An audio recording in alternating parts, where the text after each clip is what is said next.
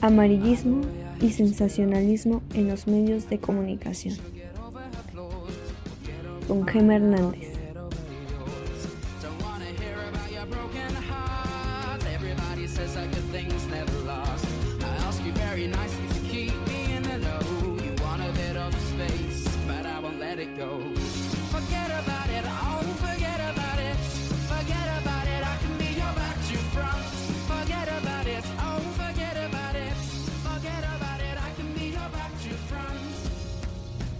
¿Qué es lo primero que pensamos cuando escuchamos medios de comunicación? Amarillismo, sensacionalismo. ¿Qué es lo primero que se nos viene a la mente?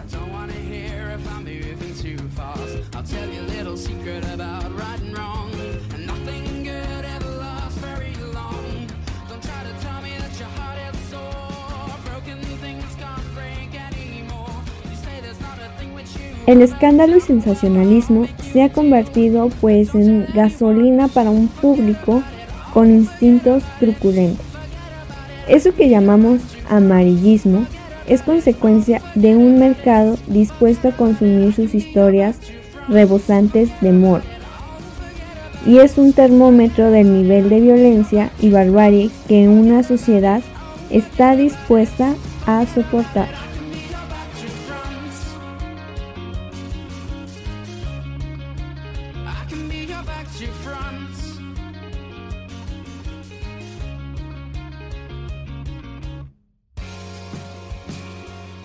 Pues el sensacionalismo es una tendencia que presenta hechos y presenta noticias de modo que mm, de cierta forma produzcan una sensación o impresión en el público.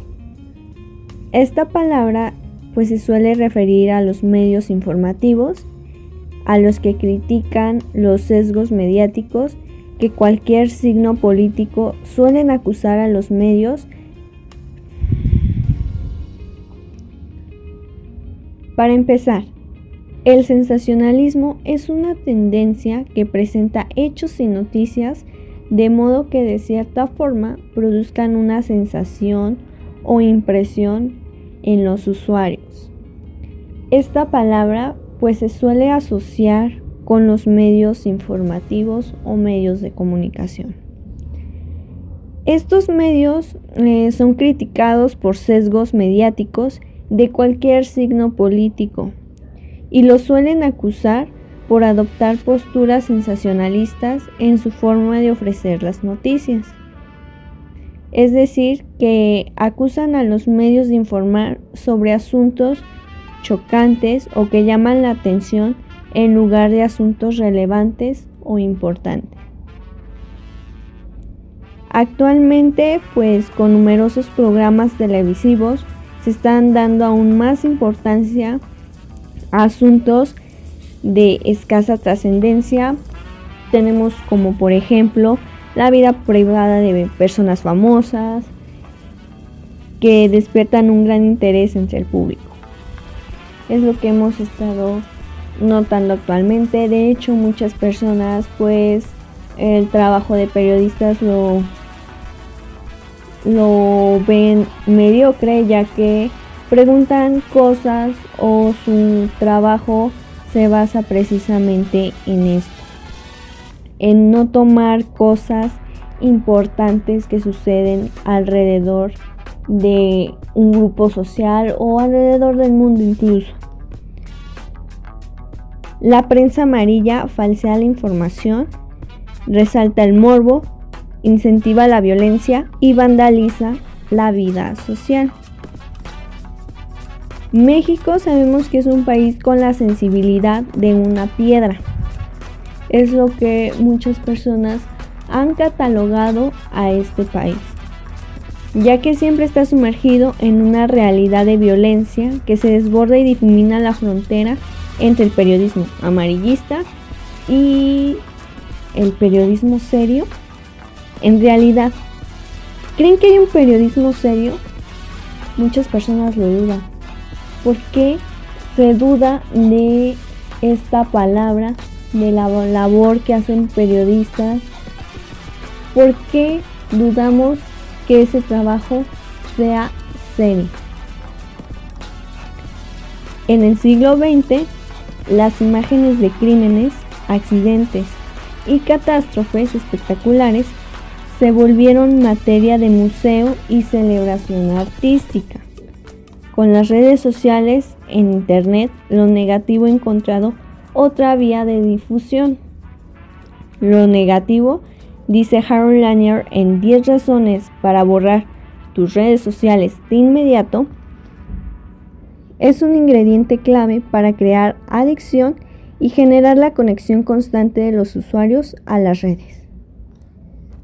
Por eso a nadie sorprenden las imágenes de violencia descarnada, hechos de sangre y atrocidades en las publicaciones que consideramos profesionales y éticas. El sensacionalismo y amarillismo ha traspasado la frontera, instalándose tanto en la prensa seria como en la televisión y la radio. Contra lo que se suele pensar, los lectores de esta prensa no son siempre los menos instruidos, ni los miembros de las clases sociales más bajas. Este término de amarillismo, sensacionalismo, ha denominado fuertemente a los medios de comunicación, ya que la mayor parte de las noticias o hechos que ocurren en nuestro país viene de eso. Y muchas personas critican esas noticias, precisamente alimentan el morbo. Hay personas que no disfrutar, pero sí alimentan su morbo. Sin embargo, lo que no nos damos cuenta es lo que realmente está pasando alrededor de nosotros. Este tipo de información es consumida por muchos usuarios. Si bien los medios de comunicación tienen una función y es obviamente informar, siempre buscando el interés de la audiencia. No está mal mostrar este tipo de noticias porque es lo que realmente pues sucede a nuestro alrededor y muchos o muy pocas personas, mejor dicho, lo toman como una toma de conciencia. Sin embargo, la percepción de otros no es así, lo que lo ha llevado a tener un estatus de inmigrante. Entonces es lo que les decía, esta forma de amarillismo eh, toma una denigración horrible en los medios de comunicación. Sin embargo, es lo que está ocurriendo y nosotros como trabajadores en los medios es nuestra labor de informar. Sin embargo, sí se ha sobrepuesto mucho estos índices de violencia y pues no se está haciendo nada al respecto. Es lo que se necesita pues hacer no solamente criticar, sino buscar una forma y pues creo que nosotros como sociedad también estamos en riesgo de aparecer en alguna nota amarillista o sensacionalista, ya que constantemente hay asaltos, hay asesinatos, hay violaciones hacia mujeres, niñas e incluso niños. Entonces es lo que queremos realmente en nuestro país. Si no queremos eso, necesitamos cambiar. Necesitamos cambiar y inculcar buenos valores desde el hogar, porque eso es lo más importante. Está bien que nosotros critiquemos también la forma del gobierno, pero el gobierno no es solo él para mover a toda una sociedad, a todo un país. También nosotros formamos parte y con eso podemos mejorar. Es muy difícil ya cambiar este sistema, sí, es complicado. Sin embargo, esta forma de amarillismo sí ha tenido un gran auge, un gran auge de denigración, porque pues sí, eh, son incluso imágenes, notas, hechos muy impactantes y que si llegamos a decir, eso es lo que estás informando, Entonces, y también pues el trabajo de los medios de comunicación es tomar en cuenta los intereses de la audiencia y de informarlos.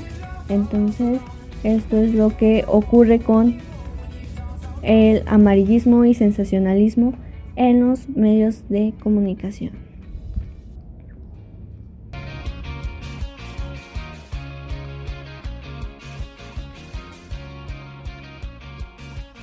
Muchas gracias, mi nombre es Gema Hernández.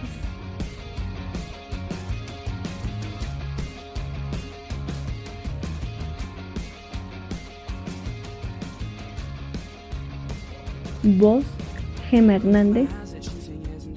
Música, Angel for Expression.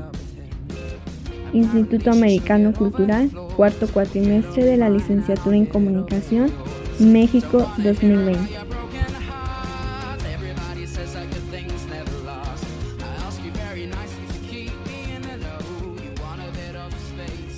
Amarillismo y sensacionalismo en los medios de comunicación con Gemma Hernández.